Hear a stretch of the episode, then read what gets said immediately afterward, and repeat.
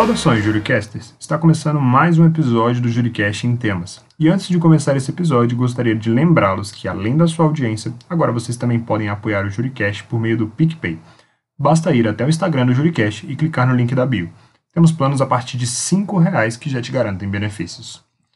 No episódio de hoje, conversaremos sobre o caso Roe v. Wade e o aborto nos Estados Unidos com o professor João Carlos Souto. Especialista em direito constitucional norte-americano, o professor João nos trará peculiaridades sobre esse caso e como tem se dado o debate acerca do aborto nos Estados Unidos desde o século XX.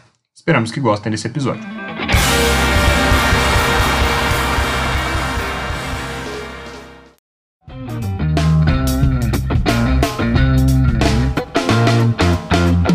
Primeiramente, gostaria de agradecer ao professor João Carlos Souto por estar vindo até o Juricast, por estar é, trazendo um pouco do seu conhecimento vasto conhecimento sobre o Suprema Corte americana e que nós falaremos hoje principalmente de uma das decisões, que é Roe v. Wade. E antes de começar esse nosso debate, professor, conta um pouquinho da sua história, quem é o professor João Carlos Souto, da onde é que surgiu a paixão dele pelo direito e, em específico, pelo direito da, dos Estados Unidos, Suprema Corte Americana e afins. Tá. Bem, primeiro agradecer o convite seu, João Marcos, e parabenizar pela por você é, estar à frente desse podcast. Muito bom, jovem, talentoso e determinado. É muito raro ver alguém no quinto semestre, você começou no quinto semestre de Direito, é, e desfraudar uma bandeira dessa, tá? Realmente parabéns, viu? É, é fantástico. É, quero dizer que fico muito, muito grato pelo convite. Eu, eu sou de Salvador, sou, sou baiano, é, fiz, estudei em escola pública, gosto muito de falar sobre isso. Estudei num colégio estadual noturno, na década de 1980, o mesmo colégio que estudou Caetano Veloso, o Colégio Severino Vieira, Nazaré, que é um bairro de classe média, mas como ele é de fácil acesso, ele recebe estudantes de, é, de, de todos de vários bairros de Salvador, bairros carentes e tudo mais. Eu saí de lá direto para a Faculdade de Direito da Universidade Federal da Bahia, numa época em que só tinha duas faculdades de direito em Salvador: a Federal, onde eu passei, onde eu fui aprovado, e a católica. Então eu só tinha uma chance, only shot, né? Se eu não entrasse na federal, eu não faria direito. Mas cursei, tive excelentes professores, é... e sempre gostei de direito constitucional. Foi daí que surgiu o interesse pelo direito norte-americano, porque é impossível é absolutamente possível falar direito constitucional sem falar no direito estadunidense. Isso em qualquer país do mundo, qualquer país do mundo, especialmente no Brasil, onde todos sabem é, a Constituição republicana, a primeira Constituição republicana de 1891 foi amplamente, profundamente influenciada pela Constituição dos Estados Unidos em 1787. Rui Barbosa era um americanófilo, profundo conhecedor, numa época em que a influência cultural, política, jurídica era francesa. Ainda era francesa. Né? E ele, quem lê as obras de Rui, vê o consegue enxergar o profundo conhecimento que ele tinha de, de do direito norte-americano, profundo, né? Isso. Então, eu como optei pelo direito constitucional, foi natural e eu gosto muito de escrever. Eu, eu em Salvador, na sua, antes, é, é, mais jovem do que você é hoje, eu já escrevia no, no principal jornal de Salvador, que era a Tarde, da Bahia, do Nordeste, que era a Tarde, jornal de mais de 100 anos fundado em 1912, completar 110 anos no ano que vem. Eu já escrevia e tal, e passei, é, é, fui advoguei em Salvador, na Bahia, aliás, fui assessor parlamentar, fui defensor público concursado, é, fui aprovado em outros concursos também, e passei, fui aprovado no concurso de procurador da Fazenda Nacional, tomei posse em Belo Horizonte, fui, instalar a AGU em Uberlândia, fui um dos, um dos primeiros, a, a AGU saiu do ventre, parcialmente do ventre da Procuradoria-Geral da Fazenda Nacional, instalei, fiquei quase 10 anos em Uberlândia, vim fazer o mestrado aqui, na UNB, depois preferi concluir em Franca, São Paulo, que é muito perto de Uberlândia, o Brasil é um pouco longe, fui aluno do, do ministro Moreira Alves e tal, me parece que a biblioteca do IDP é em homenagem a ele, né? Biblioteca Moreira Exatamente. Alves. Deve ter até alguns livros dele, eu imagino, né? Eu imagino que deva ter alguns Sim, livros dele lá. É nomeado e ele, inclusive, na nomeação, no dia de lançamento da biblioteca, ele esteve presente. Então, ah, olha só. ele é realmente uma pessoa ilustre lá pelo IDP. É, uma grande figura. Eu sei que o ministro Gilmar tinha muito, muito apreço, tem muito apreço por ele. É, e comecei a me interessar pelo direito norte-americano, fui fazer um curso nos Estados Unidos em 95, na Universidade de Delaware, the University of Delaware, que é a mesma onde Biden curso, estudou.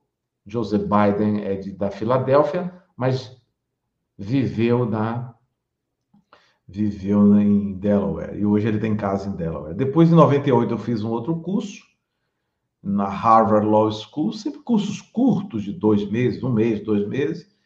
Esse curso, por sinal, até o, Sérgio Moro fez também, foram os colegas um ano antes, um ano depois, o Barroso fez, é, Program of Instruction for Lawyers, PIL. Em 2002, eu fiz um curso na é, Thomas Jefferson Law School, School of Law, em San Diego, na Califórnia. Então, sempre fui ligado ao direito norte-americano. Publiquei um livro pela Saraiva em 97, a União Federal em Juízo, foi a três edições, mas eu deixei de lado e comecei a escrever sobre a Suprema Corte. A primeira edição do meu livro é de 2008, a primeira edição de 2008, a edição mais recente é deste ano, 2021, é este livro aqui, 504 páginas que eu analiso. É o primeiro livro é, especificamente sobre direito norte-americano, cobrindo desde a desde Marbury versus Madison até Trump versus Hawaii, que é de 2018. Então, rapidamente é esse o panorama. Esse é o professor João Carlos Souto. Né? Eu leciono já há bastante tempo. Leciono, comecei a lecionar em Uberaba. Estou há 25 anos na estrada. E meu interesse pelo direito norte-americano não é de ontem, é um interesse que eu venho, é um, é, um, é um estudo que eu venho desenvolvendo há mais de 25 anos. E que culminou com esse livro que está em quarta edição. Perfeito, professor. Primeiramente, muito obrigado pelas palavras. É, e para a gente começar o tema hoje, como os nossos ouvintes já devem ter lido ou na, na, no enunciado, no título do nosso episódio, é Roe v. Wade que inclusive também faz parte do livro que o senhor comentou, que é a Suprema Corte dos Estados Unidos, principais decisões. É, para começar, quem é Roe e quem é Wade? Eu acho que é interessante a gente começar dando nome aos bois e mostrando para os nossos ouvintes quem são essas duas figuras que são tanto faladas. Tá, ótima pergunta.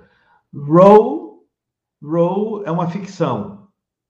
É, o, o, o, os ouvintes, os ouvintes, não sei, aos que não são familiarizados com o direito norte-americano, é preciso dizer que é muito comum, olha, olha a ênfase, muito comum no direito norte-americano, utilizar é, é, nomes fictícios quando o processo corre em segredo de justiça. Eu, inclusive, no livro faço essa, essa faço no livro eu faço algumas comparações com o Brasil, e eu lembro que no, no Brasil não tem isso, né?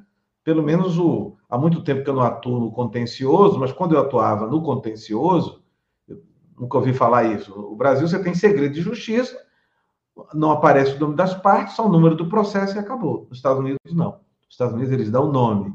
Então, dão o nome John Doe, dão outros nomes também. Mas o mais comum é John Doe, que vamos dizer, vamos dizer assim, o equivalente a João Ninguém, alguma coisa desse tipo, John Doe. E mulheres, às vezes, né, pode ser aí Wade, pode ser Doe também. Então, Roe, aliás, Wade não, Roe, né? Roe é um apelido de Norman Gray, se eu não estiver equivocado, é Norman Gray o nome. Isso, Norma, não, Norma McCovery, perdão. Ainda bem que eu li. Norma McCovery, né? Então, é, esse é o nome.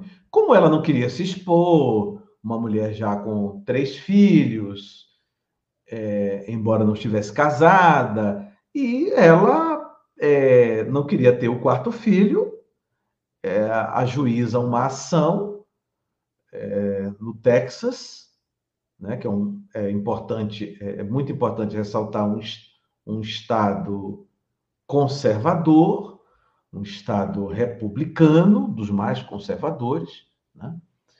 e ela ajuiza a ação e o Wade é o, o agente público é, que é, negou a ou que se predispôs a processar em nome do Estado é, pela é, pela, é, pela negativa em, em conceder a, a, a, autorização para o aborto.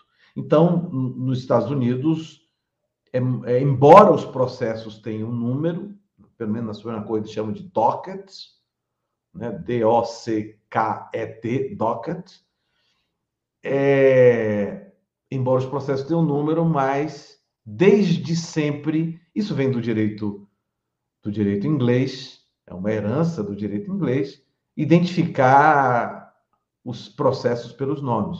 Por isso que você tem Marbury versus Madison, William Marbury, o juiz, o que queria tomar posse como juiz, né? Um, um fazendeiro que queria tomar posse pelo juiz. Madison, James Madison, o secretário de Estado que negou a posse em 1802, 1803, 1802 foi a eleição, e tantos outros casos, né? Bush versus Gore, né? George Bush, candidato pelo Partido Republicano, Al Gore, então vice-presidente de Clinton, candidato pelo Partido Democrata. Então, essa dinâmica sempre o nome. Então, respondendo objetivamente a sua pergunta, é, Roe é essa ficção, é esse apelido dessa senhora, Norma McCover, e Wade, o agente público é, que negou a, a possibilidade da, do, do, do aborto. Perfeito. E aí, para a gente começar essa ação, ela não foi uma ação comum, né? Ela foi uma class action, né? E eu acho que seria interessante a gente começar tratando sobre essa diferença das ações comuns e essa class action, que é, enfim, uma figura comum nos Estados Unidos, que, enfim, a gente não tem uma figura exatamente igual, ainda que tenhamos uma parecida, caso o senhor queira comentar sobre isso. É. Assim, João, um, um pequeno, um pequeno, é, uma pequena correção, uma breve correção. Em verdade, ela iniciou como uma ação normal, autor e réu, né? No caso, plaintiff e o, e o defendant, né? Ela começou com ação normal, ou respondent, como eles chamam, tanto faz. Ela começou com ação normal, numa corte distrital, federal, é, é, explicar por que, que ela escolheu uma corte federal demandaria muito tempo e demandaria até uma certa, uma certa reflexão, uma certa pesquisa. Mas, é, diferentemente daqui, que, daqui do Brasil, que o artigo 109, deve ser o 109, 106 da Constituição, que estabelece o foro da União como foro federal, é... então você só pode buscar o foro federal se tiver a União, a administração indireta, autarquia, fundação, né? a União como autora, o réu, enfim, e um outro caso, lá não, lá é possível buscar a Justiça Federal, mesmo que a União não esteja presente, como foi o caso, como foi esse caso especificamente.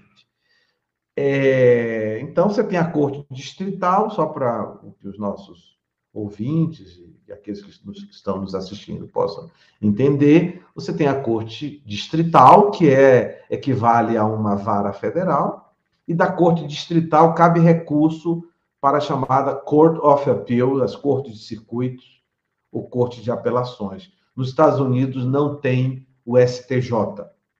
Não existe o STJ nos Estados Unidos. Existe, vamos fazer assim, o TRF, que faz as, a Court of Appeal é um TRF e que faz às vezes de STJ também, tá?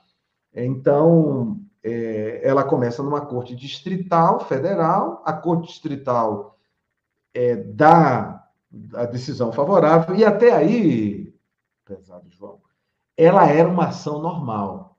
Ela era uma ação normal. No recurso, e aí eu vou ficar devendo a você se, o, se ela passa a ser class action na corte de apelação ou no, na, na Suprema Corte, eu não me é, eu, eu não, não me recordo exatamente em que momento ela passa a ser uma class action.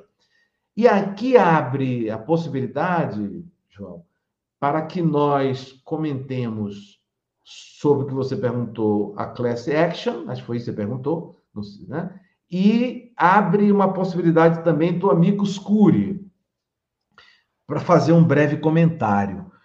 Porque o amigo Scuri no Brasil é recente. Eu não me recordo se antes da 9868 nós já tínhamos amigos Cury no Brasil. Creio que não. A 9868 é a lei que trata da do controle concentrado de constitucionalidade, ou pelo menos de duas, três ações do controle concentrado, né? Na verdade, originalmente ela tratava de duas, da ação direta e da ação declaratória. Aí depois, anos depois, em, em, viram que estava ali uma certa omissão, é até curioso, e, e, incluíram a ação direta por omissão, a ADO. Né? Havia uma omissão da lei e aí colocaram a, a, a ADO. Então, eu não me recordo de amigos curi no Brasil antes da 9868. Mas veja bem, então o, o amigos curi nunca foi muito comum no Brasil. É uma expressão latim, em latim e já que nós estamos falando de direito norte-americano, é importante dizer que os americanos usam muito latim no, no direito. Não, pode, não sei dizer se mais ou menos do que nós, mas usam muito latim. Né? O recurso extraordinário lá é o writ of certiorari. Né? As decisões são per curiam. É, exatamente. Né? Exatamente. É, habeas corpus, writ of mandamus, etc, etc. Então, eles usam muito assim, muito que eu diga, é, usam bastante, também não é dizer que falam latim para depois né, ficar, o, ficar pensando que falam latim no, no, no, no, no tribunal, também não chega tanto. Inclusive, um professor nosso, em San Diego, parece que eu estou vendo o professor é, dando aula, e aí ele falou duas palavras em latim, aí explicando. E aí a sala era de brasileiros, tinha alguns, é, alguns alunos da Arábia Saudita, e a sala é, riu, né?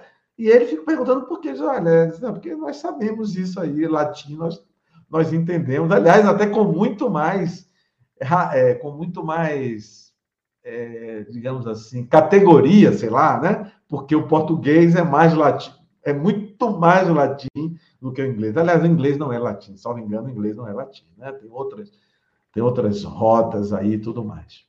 Bem, então, o Amigos Curi, voltando aqui, o Amigos Curi é muito utilizado nos Estados Unidos, é muito utilizado na Suprema Corte. Coisa que no Brasil, como eu disse, depois da 9868, que isso veio a tomar corpo, efetivamente. Então, primeiro, esse ponto.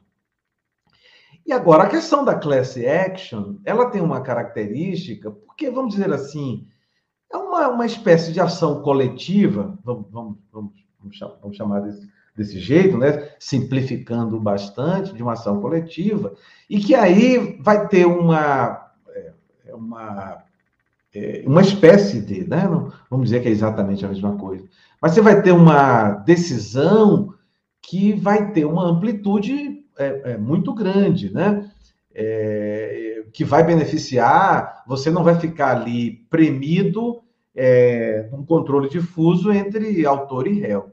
E aí, você me permite, antes que eu esqueça, fazer aqui um, uma, uma digressão, mas dentro do caso, a ação, ela é de. A, a Roe, ou a Norman, ela, ela pleiteou a, o aborto em 1970, 71. 70, 1970.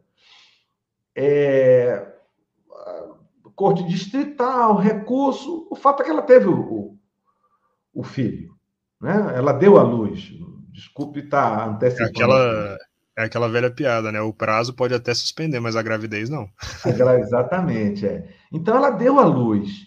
Quando o processo chegou na Suprema Corte, a primeira, uma das questões primárias que questionaram é o seguinte: olha, não há mais interesse de agir, porque ela já deu a luz, etc. Tal. E outro detalhe: os americanos levam isso muito a sério, porque eles não admitem, eles, o sistema jurídico norte-americano não admite a ação para discutir em tese.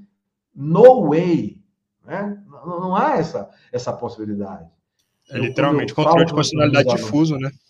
Exatamente. Quando eu falo para meus alunos, olha, é, o que o Supremo tem aqui, o manancial que o Supremo tem aqui, de ações de controle concentrado, para atuar em praticamente qualquer situação que o diga a DPF, né? Já era muito fácil com ADI, com ADC, com ADO, com ADI interventiva, que para alguns é controle concentrado, para outros não, ou é o meio termo e tal. E com a DPF, então, então os americanos não admitem isso. Então, essa, questão do que eles estão de stand to sue, né? Quer dizer, a, como é que a gente traduz? É o interesse de agir mesmo, né? A, a possibilidade de estar é, presente e, e, e, apto a processar né? a questão do interesse de agir, ela né? não, não havia mais. E aí o juiz, o, o, o justice, né, que equivale a ministro, ou vamos chamar de juiz, o juiz Blackmun, Henry Blackmun, ele diz, não, é, não aceito essa preliminar, isso no caso da, do Roe versus Wade, não aceito essa preliminar porque há um interesse que transcende a figura da, da, da autora, né? Ademais, há vários, a, a Missy Curie, né? É, aqui presentes, e interessa um número é, é, grande de, de, de, de, pessoas, e a ação deve continuar. Então, é isso, né? É assim que a, que a, que a coisa se desenvolve, né? Entendeu? E isso graças a, então ao class action, né? Porque foi muito além daquele interesse individual da, da norma, no caso Roe, e foi, enfim, abrangeu outras outras pessoas, né? Outros interessados. Além disso, acho também interessante fazer uma digressão em relação ao objeto da ação, né? Do processo. Acho que é interessante a gente também trazer que o objeto que se discutia naquela ação era, era a constitucionalidade de uma norma do Texas, né? De uma lei estadual do Texas que realmente impedia, né? E qual, como é, qual que era, né, o conteúdo dessa norma que se discutia ali naquele caso? Você sabe, aí tá aí, é, pois é, interessante. Você sabe que a norma é, que é, é complicado. E, assim, tecnicamente ela não impedia o aborto. É, ela ela é, e a norma, no caso que a gente está aquele... falando, é a lei, né? E a norma a que lei. a gente está falando agora é a lei, não é a norma é a lei, a lei, exatamente, é a lei, a lei. A lei, ela é, sancionava toda e qualquer pessoa que, direta ou indiretamente, concorresse para o aborto. Então, não era o aborto em si. É, é até uma questão interessante se a própria mulher praticasse o aborto, como é que seria como é que seria tratado? Eu, não, não, não conheço literatura, a literatura especificamente sobre isso. Mas a, o aborto, ela, ela se destinava, a, a, obviamente, a casos de aborto, e o aborto se destinava a, a é, aos médicos, aos enfermeiros e tudo mais. E outra coisa, João Marcos, que, obviamente você sabe, mas é possível que muitos dos que nos veem, ouvem, não saibam. É, fica a impressão de que Roe versus Wade legalizou o aborto nos Estados Unidos. Em termos, o aborto existia nos Estados Unidos antes de 73. Ele não existia no Texas. Ele não existia, provavelmente, vou chutar aqui porque é, é tão conservador quanto, na Geórgia. Mas talvez na Louisiana, que embora seja conservadora também, provavelmente na, no, no, na, na, no, na Califórnia. Agora, agora, a questão é, o país é continental, né? O país é continental, o país é enorme. Então, você, é, quem tinha condições de pegar um carro, um avião, nós estamos falando de 1973, né? Já estava muito difundida as, os, os, as, o, o, o transporte aéreo nos Estados Unidos, mas quem tinha condições? Quer dizer, só as pessoas de posse que poderiam circular de um estado para outro para ter. E tem outra coisa, não é só ir lá, não é uma vacina, você vai e toma vacina. O aborto requer, pelo que se sabe, é uma, um repouso. Pode ter algum problema, né? Um, algum, algum problema ali e tal. Então, você precisava de um repouso, precisava de três, quatro dias para ficar lá, alguma coisa assim. Então, é, isso é importante pontuar. E, e, e, e, quando a gente fala sobre isso, é importante lembrar o seguinte: o caráter é, é absolutamente puro da federação. Isso tem a ver com a federação. Quer dizer, o Brasil não sofre isso, é, é, a legislação é federal. Então, quer dizer, isso é levado muito a sério. Pouca gente sabe, pouca gente sabe que o Bill of Rights, que eu escrevi um livro, coordenei um livro com o ministro Vilas Boas Coelho, também publicado este ano, em fevereiro, é, sobre o Bill of Rights, com a participação de figuras é, muito importantes do nosso direito, é, do, do, do, da área do, nosso, do nosso direito, né? O ministro Bruno Dantas, do TCU, é, nós temos lá o Jorge Abdu, depois eu mostro a capa para vocês. Então, o Bill of Rights, só lembrando que ele faz 130 anos, 230 anos em 91, né? Porque em, em, ele é de 1891, ele foi proposto em 1880, em 1789, mas só foi aprovado em 1791. Você pode trabalhar com as duas datas. É... O Bill of Rights não aplicava aos estados até início do século XX. 1791 só veio aplicar os estados no século XX. Então, eu estou fazendo, fazendo esse paralelo para demonstrar a questão do aborto. Né? É, é, é, a, é a federação, é, a, é o Estado federal, é a forma de Estado federal, a federação, influenciando no dia a dia das pessoas e fazendo essa interconexão e levando o tema à, à Suprema Corte. É interessante essa questão do pacto federativo deles, né? Porque a gente tem uma diferença muito grande entre o que a gente tem no Brasil, que a gente já tem um federalismo mais de cooperação, com o que se tem lá nos Estados Unidos, né? Que é um, realmente um federalismo puro de Estado, tem a sua autonomia, literalmente uma autonomia de, enfim, dispor sobre temas diversos, inclusive temas penais, tributários, enquanto aqui no Brasil a gente tem algo muito mais voltado para uma cooperação entre os entes da federação. Mas aí, voltando para o caso que foi julgado pela, pela Suprema Corte Americana, qual foi o principal debate para poder se discutir acerca da constitucionalidade ou não daquela norma? Quais eram os direitos que estavam ali é, presentes e que, qual foi o debate que ocorreu entre os justices naquele, naquela ocasião?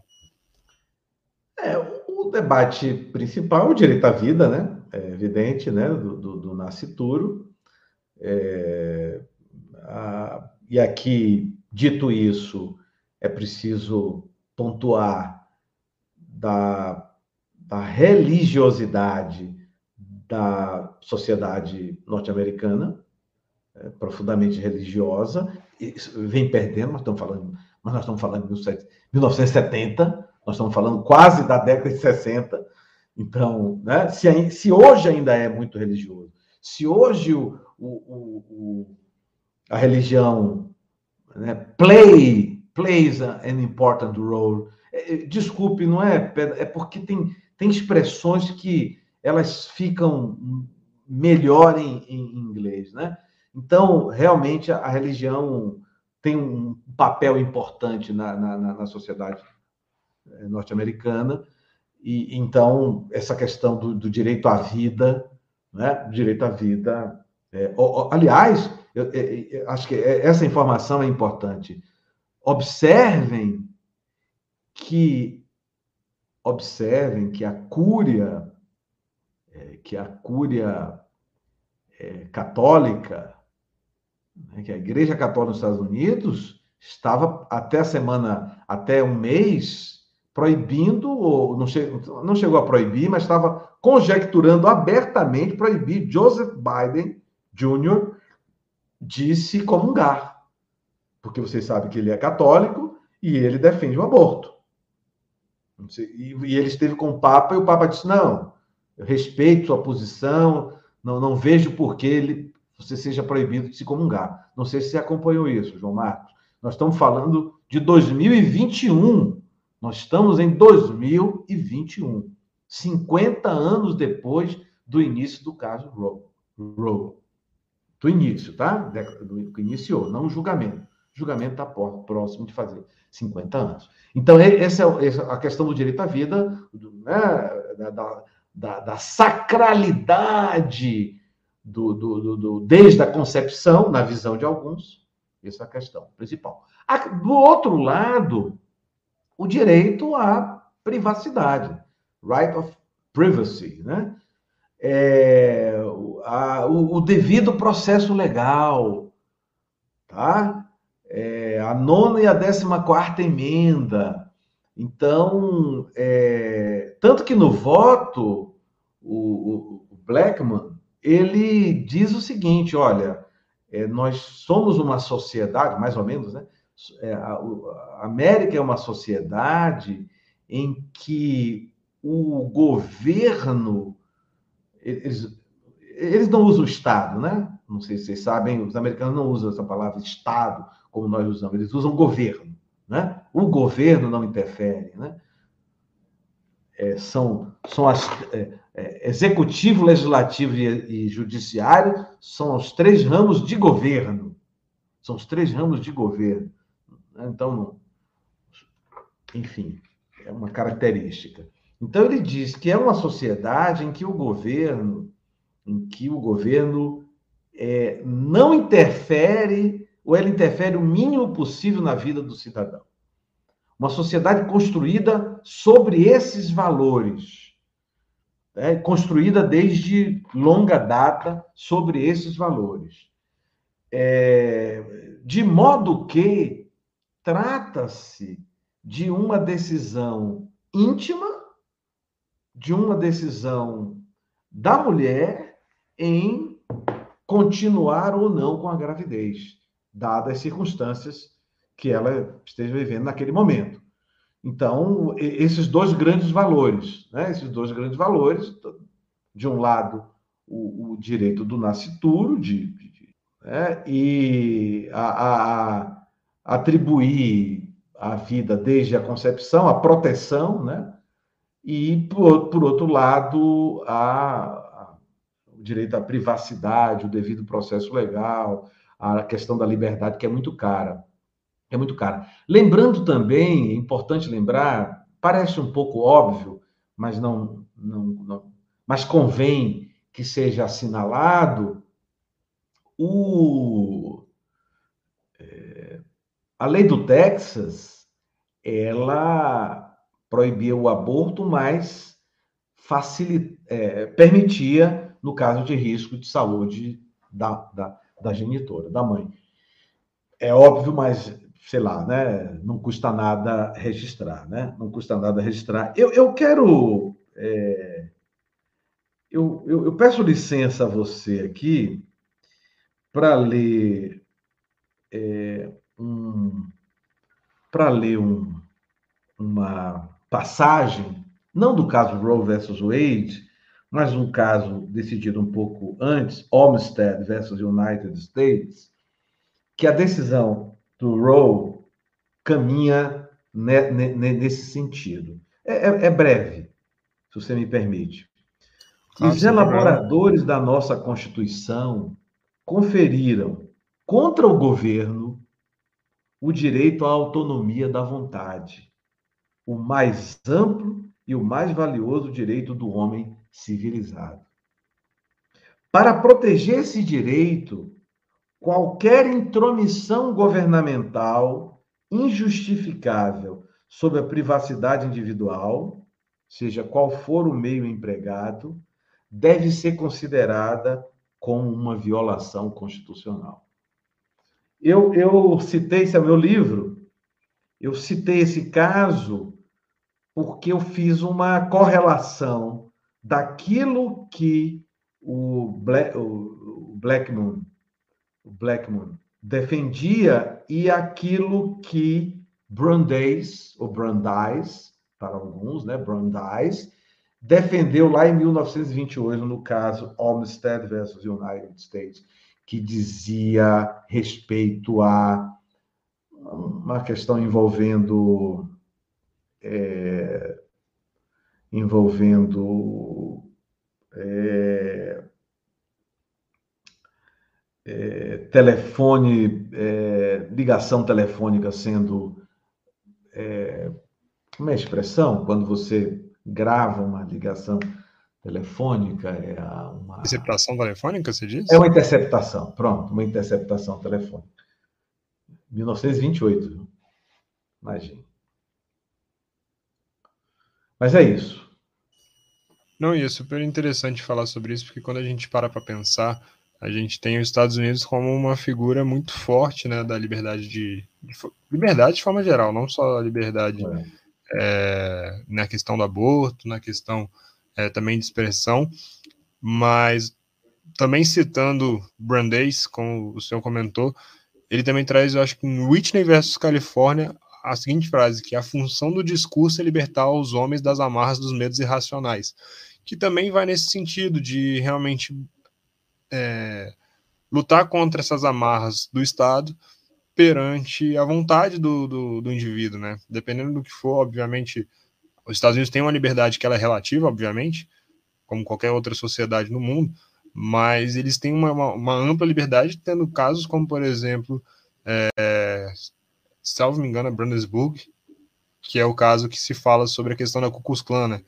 da possibilidade de, se, de ser parte da Ku Klux Klan, é. de não havendo, inclusive, é, não havendo aquela os standards, né, não, é, não sendo supridos os standards, você não é obrigado a indenizar e nem ser condenado sobre, sobre nada por conta do é. seu discurso, de certa forma preconceituoso, mas que não é. causa um, um perigo muito latente, um perigo realmente real e, e iminente, né? Isso, exatamente, um real e iminente perigo. Então, assim, quando a gente fala sobre liberdade dos Estados Unidos, Roe v. Wade é um caso que assim até destoa da realidade que eles têm lá, porque a partir do momento que a gente tem um cenário desse de uma liberdade, inclusive para você ser preconceituoso é, com seus discursos, sem que o Estado intervenha, a pessoa ser, no, de certa forma, proibida de, de abortar é um pouco controverso, né, com base no contexto histórico que eles têm de, de, de liberdade, né? Mas aí voltando para essa questão do aborto essa não foi a última discussão que a Suprema Corte Americana teve sobre isso, a gente inclusive falou sobre George Bush. É, se o senhor puder comentar um pouquinho qual foi o, o, o, andamento dessa questão do aborto nos Estados Unidos após Roe e como é que estamos atualmente esse, é, em relação a esse tema por lá, seria interessante para os nossos ouvintes. Tá, eu, eu, eu, eu, eu, eu vou fazer um comentário sobre o que você mencionou há pouco. Se eu me esquecer de responder a pergunta exata, eu gostaria que você formulasse de novo essa parte aí. Eu, eu, eu sei que você está falando do, do caminhar do Roe versus Wade, do George Bush com aquela legislação que ele tentou, né? o, o Partial Birth Abortion Ban Act e tal. É, acho que eu não vou me esquecer, não, mas eu, você falou assim que, e eu concordo em parte, você disse assim, não, é, é a questão da liberdade nos Estados Unidos, que é, tem uma, uma abordagem um pouco diferente da nossa, né? Assim, um pouco diferente, né? na medida que é, o discurso o discurso de ódio lá é visto com mais complacência do que aqui, né? Não é isso? Corrija se eu tiver Exatamente, exatamente. Né? Mas aí você falou assim, não, é até estranho, por quê? Porque um país... Mas aí, João, eu chamo você à reflexão, e aqui é um bate-papo, né? não é um... Não é um... É... A questão é que os Estados Unidos são vários, né, João? É quando não dá para homogeneizar. Não tem como. Né? Assim, a Califórnia é totalmente diferente do Missouri, é, é, do Mississippi, da Louisiana, etc, etc. Então você tem vários, né? Se, se no Brasil, com essa legislação uniformizada como é a nossa, para o bem e para o mal, para o bem e para o mal, não vamos dizer que é, ah, é uma maravilha, não, não é. Mas é, é, uma, é, um, um, é um absurdo, também não é, é a nossa realidade. Né? Eu já vi um jurista como Saulo Ramos, que Deus o tenha, grande jurista, consultor-geral da República no governo Sarney, escrevia muito bem, homem super culto, dizia assim, vi entrevista dele, já fiz palestra com Saulo Ramos né, no Hotel Nacional, é, assim, palestra que eu digo na mesma bancada, dizer assim, o Brasil não é uma federação, é um exagero, pelo amor de Deus, né? O Brasil é uma federação com características próprias. Se você disser que a Constituição, que a Federação Norte-Americana é melhor, se apresenta mais pura, concordo. Mas nós somos uma federação com as nossas características, né? Com as nossas características. Se alguém tinha dúvida que o Brasil é uma federação, que o diga que o digam as decisões do Supremo agora sobre a pandemia. Não, os estados podem fazer isso. Não, o município pode fazer isso e aquilo e tal. Não é, né? Então, ficou muito mais claro ainda. Né? Mas então é, é preciso ter cuidado. É, é, preciso ter cuidado nessas. Quando falar dos Estados Unidos assim, porque Nova York é uma coisa e. Né? E o Alabama é outra completamente diferente. Bem, esse é um ponto. No que diz respeito a, a Roe versus Wade, desde 73 até os dias que correm, creio que é essa a sua pergunta, tem sido uma luta. Tem sido uma luta e eu creio que vai continuar sendo uma luta. É, eu vou citar dois casos aqui. Um do governo George Bush, George W. Bush, que é o filho, né, que toma posse em 2001, né, vai até 2009, passa o bastão para Obama. É, a tentativa aí já federal com uma lei aprovada na, na Câmara dos Deputados e no Senado, um nome, um nome até um pouco extenso, Partial Birth Abortion Ban Act. Então, a lei de, de banimento parcial do aborto, né? o Partial Birth. É, essa lei, ela diminuía o período é, para a mulher ter o direito de abortar. Ela não, ela, ela não é, anulava, não, não anulava totalmente Roe versus Wade, mas dificultava bastante. E, e um detalhe, um detalhe, em Roe versus Wade, o, o, o juiz que não, lá não chamam de relator, né? mas o que elaborou o voto, o voto principal, que pode ter voto concordante dissidente, mas o, o, quem elaborou o voto, o juiz Blackman, que eu já falei algumas vezes aqui, ele diz que ele é, fala da constitucionalidade do aborto, por conta dessa, desse direito à privacidade, do devido processo legal, mas ele também diz que proibir o aborto não é totalmente é, contrário à Constituição. Como? Ele diz o seguinte: ele fez, olha, é possível, é, a, ele não, a, a, Suprema Corte diz, é possível estabelecer limites, é, limites temporais, né? fazer aborto com, no oitavo mês, ou no sétimo mês e tal, alguma coisa desse tipo, e também condições hospitalares, na decisão dele tem isso. Então, quer dizer, olha, tem que ter tais e tais condições, né? Não pode ser também, não pode exigir por demais. Mas essa lei de 2007, enquanto eu falo, eu olho aqui, dou uma olhada, ela teve a constitucionalidade é, questionada, e quando ela chegou à Suprema Corte, houve uma mudança no, no colegiado. Houve uma mudança no colegiado. Saiu o Chief Justice Rehnquist, Rehnquist e assumiu o Chief Justice John Roberts, que é um conservador, mas que tem sido o switch vote recentemente, ou até quando a Ruth Bader Ginsburg era vivo, ele fazia ali o papel, tanto que ele é o homem, ele é o responsável pelo Obamacare estar de pé. Que foi ele o swing vote. Foi ele o swing vote, que é aquele voto que fica lá e cá. Né? Cá é o seguinte, não é cá no mesmo ação, a depender da ação. Né? Então, ele, ele já fez muito esse papel. Mas quando ele chegou na Suprema Corte, ele era outra pessoa. Quando ele chegou na Suprema Corte, ele era mais conservador do que ele é agora. Agora ele é menos conservador para salvar a corte.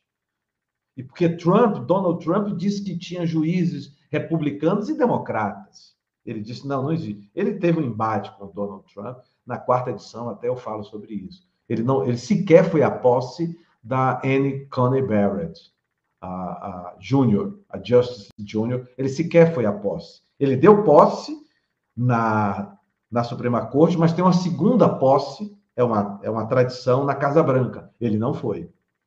E aí eu digo no livro, ele não foi porque provavelmente por essa briga com Trump e também porque esse evento era um super spreader event, o event, né? Event, super spreader event, um evento de, de que era pra, para disseminar a Covid, porque muita gente participava, não usava máscara, com aquela política é, maluca que, o, que o, o Trump tinha. Mas voltando, então, quando esse, essa, essa lei, essa nova lei, e aí respondendo, né, vendo sua pergunta, é uma lei que tenta diminuir o alcance do Roe versus Wade, que vem sendo tentado sempre nos Estados Unidos, sempre, Sempre que eu digo, não é, não é todo mês, mas volta e meia isso retoma a, a, a baila.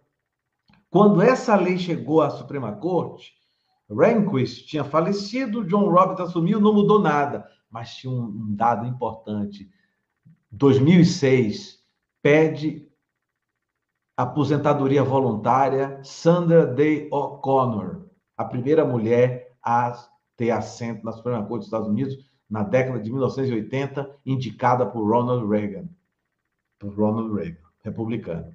Ela também é uma republicana do Arizona. Foi deputada no Arizona.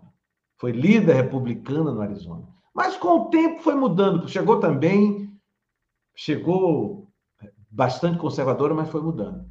Quando ela saiu, entra quem? Samuel Alito.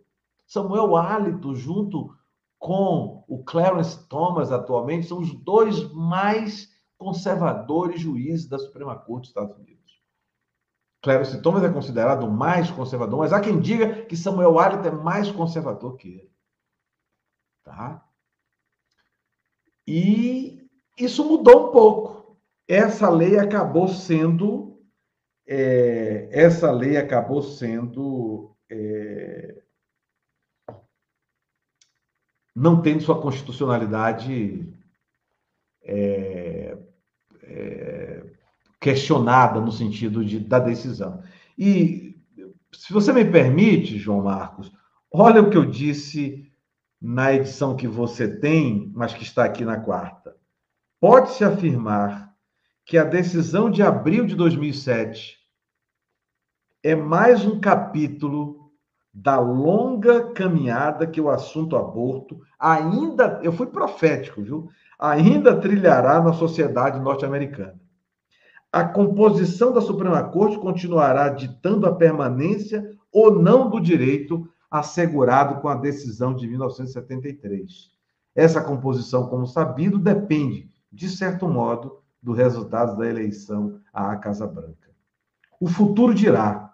Enquanto isso, no presente, os conservadores estão dando as cartas e estabelecendo what the law is.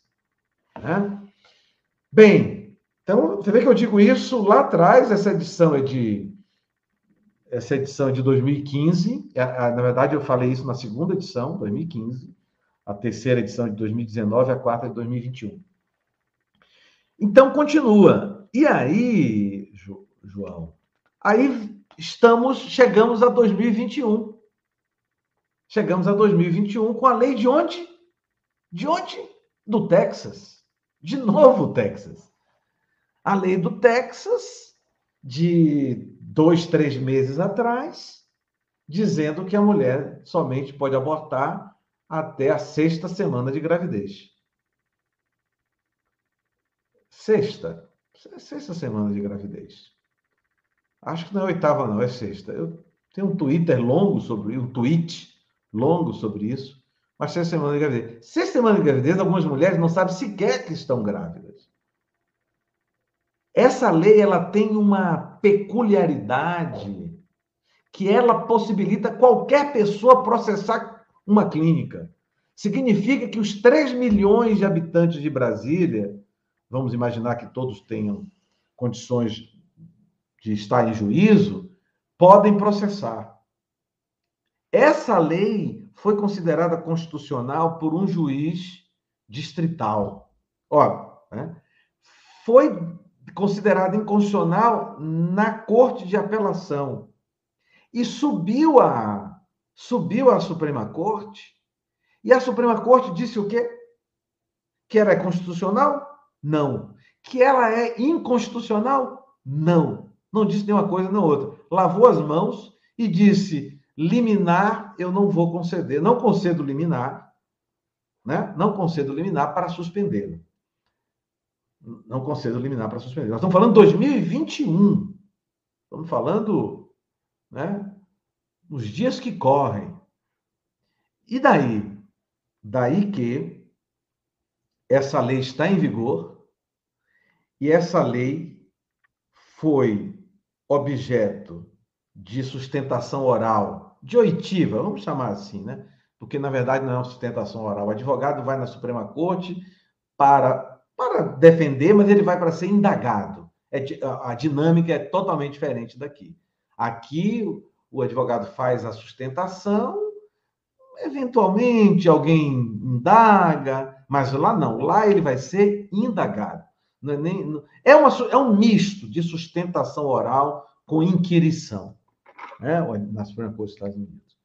E também não há voto, não há voto ao vivo. Isso aí, lá eles estão infinitamente mais adiantados e melhores, aparelhados do que nós aqui, esse voto ali, um, um sem saber o que o outro está pensando. Parece que está mudando aqui no Supremo, mas ainda não mudou. Se me cabe, professor, só fazer um comentário em relação a isso.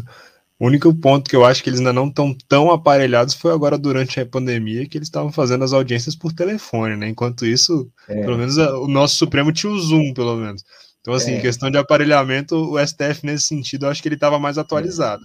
É, é, verdade. Mas tem um detalhe, viu, João? Tem um detalhe aí. Não sei se você sabe. A utilização de audiência por telefone existe há uns 20 anos nos Estados Unidos. Sabia disso? Sabia disso? Isso eu não sabia, não. É. Já é utilizado há mais tempo, é. antes da pandemia, então. Não, há mais de. Eu, eu, eu falo no livro, não sei em que lugar, depois eu posso fazer uma pesquisa e, e mando e, e informo você. É, é, audi... com certeza eu falo isso. Audiência por telefone é comum nos Estados Unidos, ah, eu não sei com que tempo. Eu estimo aí mais de 15 anos. Audiência por telefone. Audiência de duas horas, de três horas. Eu estou tentando lembrar aqui qual é a audiência por telefone que eu falo no livro. Eu acho que é no caso do Travel Ban de Donald Trump. Acho não, tenho quase certeza que é no caso do Travel Ban de 2017. Que uma audiência por telefone, entendeu? Então é comum, tá? Eu não sei se depois eles passaram para Zoom, não sei. Mas vamos lá. Então, o que, que aconteceu? Essa lei, o recurso, a, a, a, a corte não derrubou a lei, não derrubou liminarmente, que poderia, deixou para analisar o mérito. O mérito geralmente demora muito, mas diante da pressão, diante da pressão externa muito grande, né, diante da pressão externa, é, diante da pressão externa, é, eles agilizaram. A oitiva aconteceu tem 15 dias, eu fiz um tweet sobre isso, e estima-se que ela será julgada até dezembro. Agora, tem um detalhe, viu, João? Além dela, tem outra do Mississippi. Que chegou é... já a Suprema Corte Americana? Essa aí? Hein? Essa já chegou na escola? Já, já, já subiu, já subiu, já subiu. Também com relação ao aborto. Essa do Texas, já tudo também? indica que vai cair. Essas do Texas, tudo indica que vai cair. Eu até digo no tweet, especula-se que o Brett Kavanaugh, que o Brett Kavanaugh não sei qual o outro, não sei se a Anne Coney Barrett vão derrubá-las pelo seguinte, porque o formato da lei, se ele, se esse formato continuar, possibilita que algum estado de maioria democrata proceda da mesma forma com relação à segunda emenda, que é a porte de armas. Claro, a segunda emenda não trata só de porte de armas, mas ela é, né? Ela é, ela é conhecida quando se fala em segunda emenda, só se lembra de porte de armas. Então, é possível que alguém faça isso. Então, eles já estão, já estão com o radar ligado e disseram: bem, se eu aprovar essa daqui, eu vou abrir margem para que um Estado faça a mesma coisa com relação ao porte de armas. Além disso tudo, eu acredito também que é, é interessante a gente comentar sobre uma das dos impactos causados por Roe na sociedade, né? O, no seu livro, acho que é até interessante trazer essa passagem, que referência boa é aquela referência que te faz comprar o livro que foi referenciado. É. E um dos livros que, me, que o seu livro me fez comprar foi Free Economics. Ah, foi? você fala sobre a, a questão é. do impacto econômico de Roe v. Wade na sociedade americana. Para quem é. ainda não leu o livro do professor João, do João, professor João Carlos e nem Free Economics, no livro Free Economics existe uma passagem que fala que é, exatamente anos após a decisão de Roe v. Wade, houve uma diminuição das, da taxa de criminalidade nos Estados Unidos. É, é. Isso em, em, relação à possibilidade de se realizar um aborto. Mas por que isso?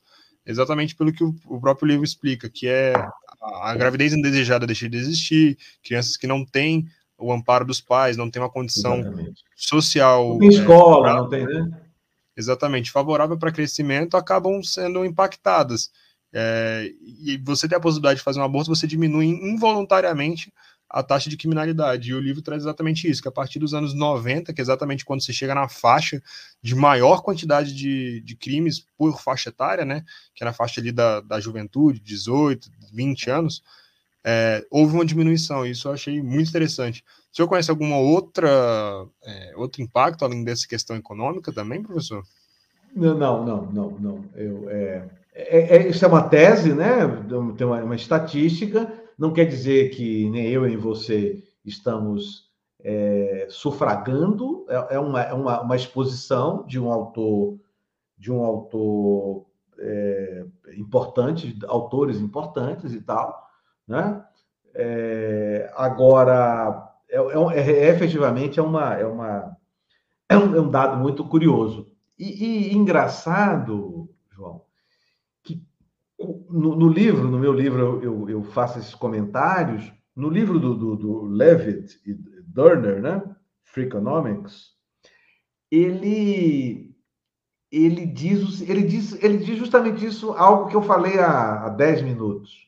Ele diz: olha, naquela época que o aborto era, era não era permitido em vários estados, era muito, era as moças de classe média, média alta, média para cima, elas faziam aborto com muita facilidade, porque bastava seguir para um local, para um estado que permitia, que permitisse. Quer dizer, as pessoas é, é, sem condições econômicas, pauperizadas, elas é, tinham que ter o filho e, e, e não queriam tê-los, ou porque não tinham pais, ou porque não tinham condições, ou porque foi uma gravidez desejada, etc, etc, largavam a, sem a devido, a, seu devido acompanhamento, e a tendência é que essas pessoas é, caminhassem por. É, seguissem caminhos de, eventualmente, de criminalidade, alguma coisa desse tipo. Tese defendida nesse livro, Freakonomics. Né? Dados, aliás, né? não é nem uma tese, são dados. É, muito, muito obrigado, professor. Eu acho que em relação ao role a gente passou tudo, contexto histórico, principais pontos da decisão e aspectos futuros, principais desdobramentos, né? É, e para quem se interessou no assunto, quem quer conhecer um pouco mais, eu acho que agora principalmente é para fazer seu jabá, mas também mostrar alguns outros livros sobre o tema. Quais são as literaturas que você, enfim, vê como interessantes, não só sobre o Roe v. Wade, mas também sobre a Suprema Corte Americana? Ah se fala fora do Brasil, né? Fala fora do Brasil. Tanto, tanto nacional quanto internacional, sem limitações. Pode no Brasil, eu fico um pouco.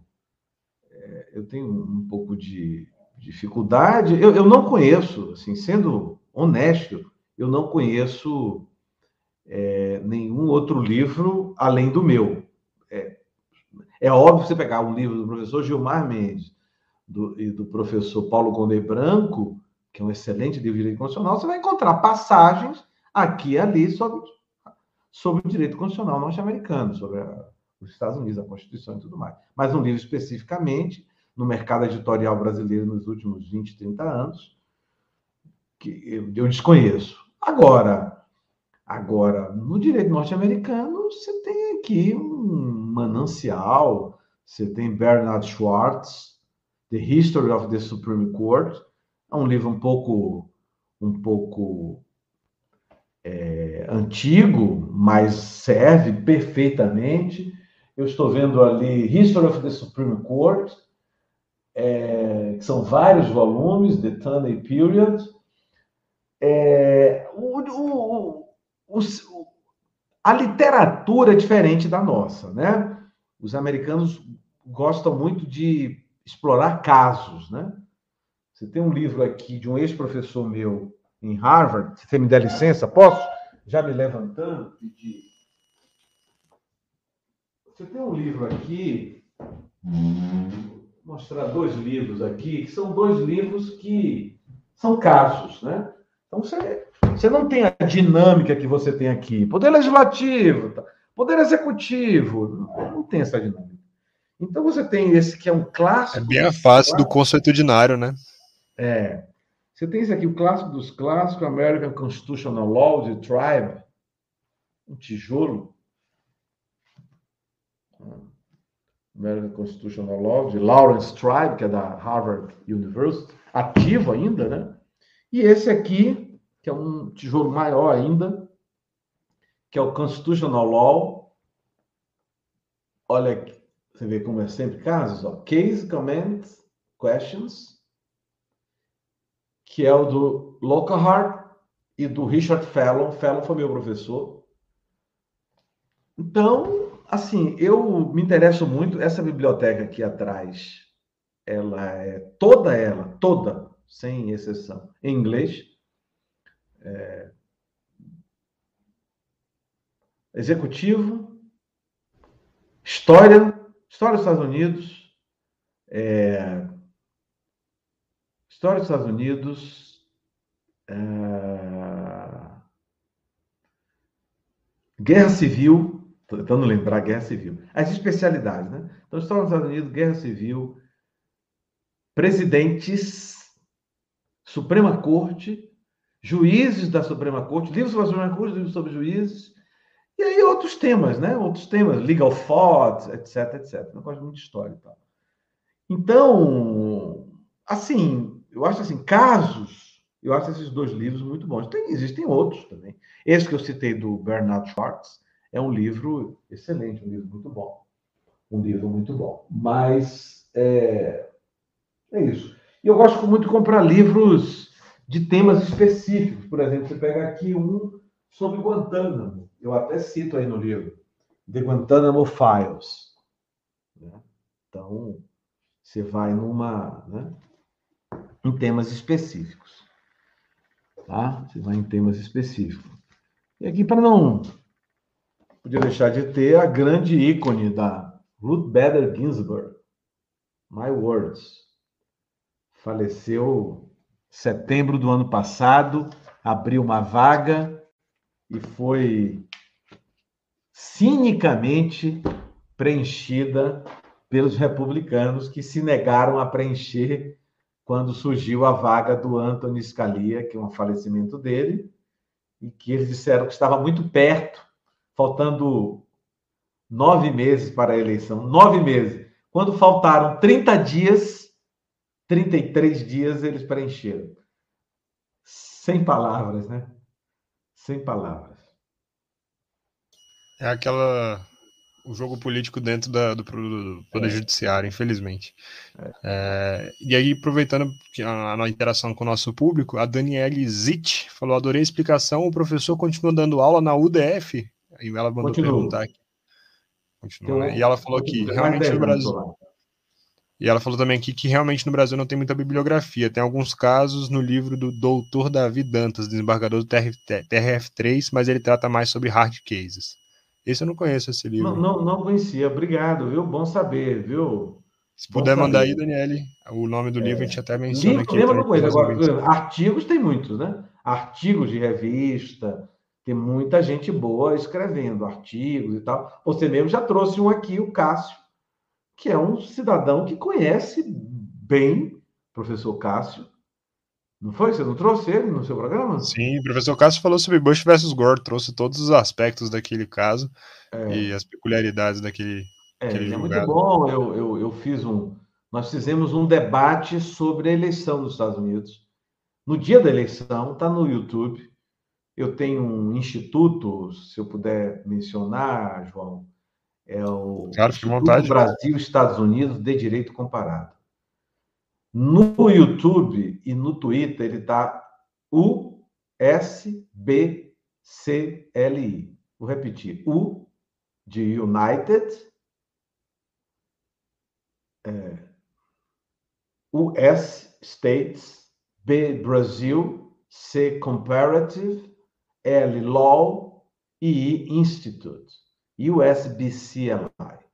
USBCLI. United States eu tenho esse instituto, no, na página dele no YouTube eu entrevistei o ministro Francisco Rezec, ex-ministro do Supremo, ex-ministro das Relações Exteriores, ex-juiz no Tribunal de Haia. São que também foi tradutor do livro do livro do Lawrence Brown também, né? O professor Francisco Rezec. Ele foi o... tradutor do livro A Suprema Corte Americana. Ah, foi? Esse aqui. Foi mesmo. Lawrence Baum, a Suprema Corte Americana. A tradução é dele. Do Rezec, é? Não, minto, tradução não, desculpe. O prefácio desse livro é do o professor Francisco Zé. Prefácio. Olha só. Francisco Esse livro é de que ano, João? Esse aqui, salvo me engano, ele é dos anos 80, só um minutinho. 87. Ah, legal. Você tem uma relíquia aí, hein? É, esse aqui tem, tem, tem, alguns aqui, dentre eles o do esse e aquele também da do Woodward Armstrong, por dentro da Suprema Corte Americana. É, eu tenho. Esse também é interessante. E é legal que ele vai tratando ano após ano, né? Esse livro é. do, do Woody, do Armstrong. É. é, além dessas literaturas é, relacionadas a, aos casos so, é, sobre a Suprema Corte Americana, o que, que o professor recomenda, assim, como é que funciona lá dentro. Temos esses dois livros, né? Mas o professor tem alguma outra recomendação sobre como funciona a Suprema Corte Americana para quem tiver interesse? Como funciona? Olha, tem um livro do Peter Irons. Eu, ele deve, deve, ter dois ou três livros. Um desses livros ele, ele fala um pouco sobre a Suprema Corte. Mas esse do, do, do esse que eu mencionei um pouco antes, do Bernard Schwartz, esse é o ideal. The History of the Supreme Court. Ele é ideal, do Bernard Schwartz. É um livro é, que eu recomendo ah, bastante. Tá? Mas olha, eu não, eu não sabia desse livro do que o, o tinha prefaciado. Muito bom. Ele é muito competente. Mas voltando, nesse, no, no, no, YouTube, nós fizemos um programa e o Cássio participou. No dia da eleição, 3 de novembro de 2020. Tá lá, foi muito, muito interessante, muito bom. Quer dizer, não foi só ele. Eu trouxe um, um amigo meu, um aluno, estudante de Direito dos Estados Unidos, já, já concluiu agora, estava prestes a concluir, até já conseguiu o Bar Exam.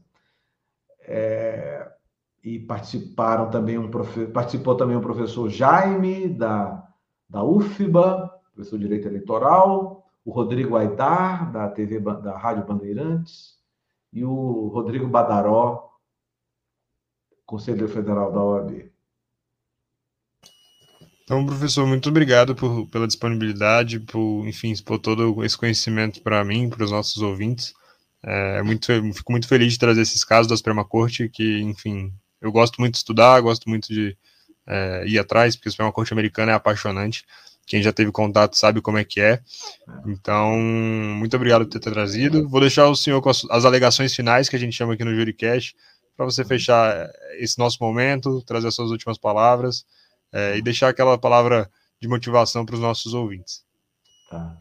É, o tema, você pontuou bem, é fascinante é, as decisões, a história, né? Nós não podemos perder de vista que nós não podemos perder de vista a importância do iluminismo, a importância das constituições, a importância das ideias iluministas. Mas quem concretizou isso foram os americanos, foram os Quem primeiro concretizou isso foram os americanos, os Found Fathers. Nós não podemos esquecer que a primeira vez que se falou em president foi na Constituição dos Estados Unidos. Nenhuma outra, nenhum outro lugar. E hoje é um termo mundialmente. Todo mundo tem president. Quase todo mundo. Quem não tem, tem, tem primeiro-ministro. Mas, e às vezes tem primeiro-ministro tem um presidente. Né? Então, é um legado muito importante. E como você disse, é eu exorto os alunos a os alunos, né, os interessados, aqueles que estudam direito, a, a, a refletirem sobre isso, a importância da democracia, da divisão entre os poderes, do equilíbrio entre os poderes, do respeito às decisões emanadas do Poder Judiciário, especialmente da Suprema Corte, da importância da democracia né, para o avanço social, etc. E tudo isso nós precisamos nos ater à história, aos, aos julgados anteriores, ao que já foi decidido, aos erros para não repeti-los e aos acertos para aprendermos com eles. Então, João, o seu programa é muito bom eu fico entusiasmado quando vejo pessoas jovens assim como você. Pensei que você já era graduado em direito. É... Enfim, é... louvo a participação aí da, da, das pessoas que perguntaram. Quase 11 horas da noite estão aqui conosco. É... Enfim, muito bom, muito bom. Você está de parabéns. Obrigado pelo espaço e estamos à disposição. Tenho lá o Twitter, arroba soltojc. Quem quiser acompanhar, volta e meia nós estamos comentando alguma coisa. Um grande abraço, muito obrigado. Tudo de bom para você, sucesso. Continue assim. Eu que agradeço, professor. Agradeço também quem acompanhou, a Carol Leal, primeira dama, inclusive, é, a Daniele também que está por aqui. E, professor, te agradeço muito por, enfim, estar disposto, estar disponível, é, ter vindo até aqui o JuriCast. Então, agradeço o senhor, agradeço a todos que, nós, que nos ouvem também pelas plataformas de áudio de forma assíncrona. E por aqui encerramos esse episódio. Muito obrigado.